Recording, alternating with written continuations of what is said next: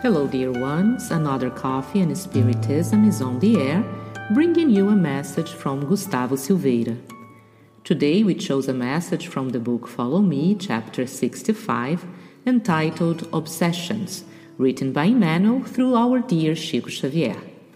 The message is based on Matthew 6:13, when Jesus finished our Father prayer and said, "And lead us not into temptation, but deliver us from evil." Emmanuel comments, quote, "We cannot often tell. Obsessive processes many times, however, start with the most ordinary things. The look of distrust, a cry in anger, a derogative comment, a touch of sarcasm. The moment of irritation, sadness without any reason, the instant of impatience, the indisposition out of control. Once the connection with the shadows is established by such plugs of invigilance, the great breaches in the organization of life or in the dwelling of the soul appear. Disharmony at home, discord in your group, the fire of criticism, the poison of complaint, the imaginary disease, the web of intrigue, the darkness of resentment, the unhappy argument, the distance from your companion, the brawl without a purpose, obsessions which involve individuals and teams almost always come from small inconveniences which must be avoided just as we do with the minuscule focus of infection. For that, we have all the infallible resources, whether the diet of silence, the vaccine against intolerance, the detergent of work, and the antiseptic of prayer. Unquote. According to Kardec, quote, obsession is the persistent action which an inferior or bad spirit exercises over an individual it may present many varied characteristics from a simple moral influence with no perceptible exterior signs to a complete organic and mental perturbation. It may obstruct all mediumship faculties. Unquote. When it comes to obsessions, we must pay attention to two main aspects. The first, and perhaps the most important one, is that it's not enough to pull the obsessor away to solve the case. The obsessed person must get strong, otherwise, we may draw away one obsessor and the other will soon take over. In the case of more serious obsessions like subjugation, the person is sort of completely numb in terms of free will, and the intervention of a third party is indispensable.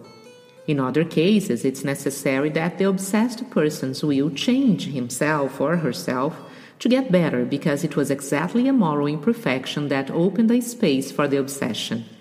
And the more serious the obsession is, the more help the person will need. That's the importance of self knowledge. It will make us see our weak spots that may be taken advantage of by intelligences who are contrary to our progress. Out of the obsessions listed by Kardec, the most complicated one is fascination. He says, quote, This task is made easier when the obsessed person, understanding their situation, joins in with the prayers and adds their cooperation in the form of a desire to recuperate.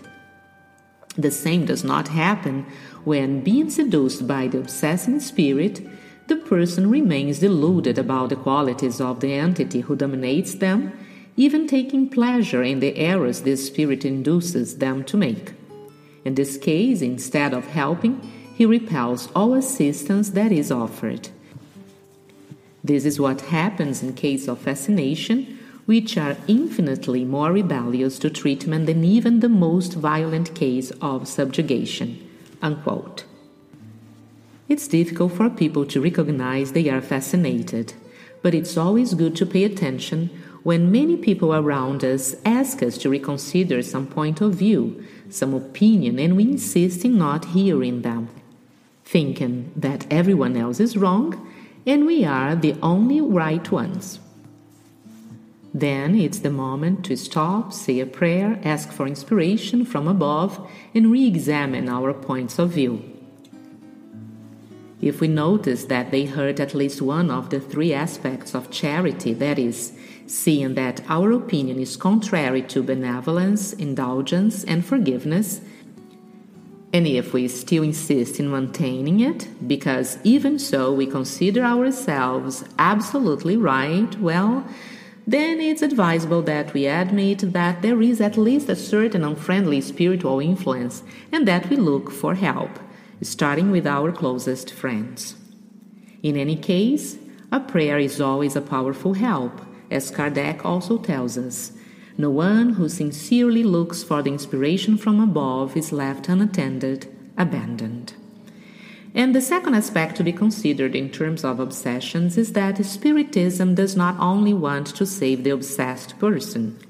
If we believe in a God that is just and equally merciful, we must realize that the obsessor also deserves our best vibrations. The evil he or she makes so far is just a result of the ignorance still carried inside, and time will naturally heal it. Therefore, when we pray for someone who is going through an obsession, let us also remember the one who causes it, because they are as unhappy or even more unhappy than their victims. No matter the case, whether it's a simple obsession, a case of subjugation, or fascination, let us always remember the wise advice from Emmanuel. Quote, Obsessions which involve individuals and teams almost always come from small inconveniences which must be avoided, just as we do with the minuscule focus of infection. For that, we have all the infallible resources, whether the diet of silence, the vaccine against intolerance, the detergent of work, and the antiseptic of a prayer. Unquote. Peace and love to you all, and we'll meet again for the next Coffee and Spiritism.